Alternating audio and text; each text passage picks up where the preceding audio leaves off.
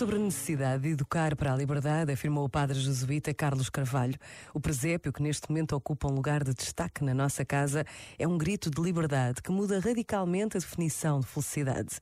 Para Maria e José, a liberdade está no compromisso e não no poder.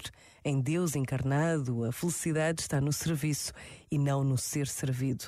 Promover a autonomia do aluno e a sua responsabilidade, fazê-lo protagonista ativo do seu processo de aprendizagem, não é apenas dar-lhe os meios digitais ou outros que lhe permitam aprender sozinho, mas ajudá-lo a aprender com os pares, desenvolvendo o sentido humano que o saber deve estar ao serviço da construção da felicidade de todos.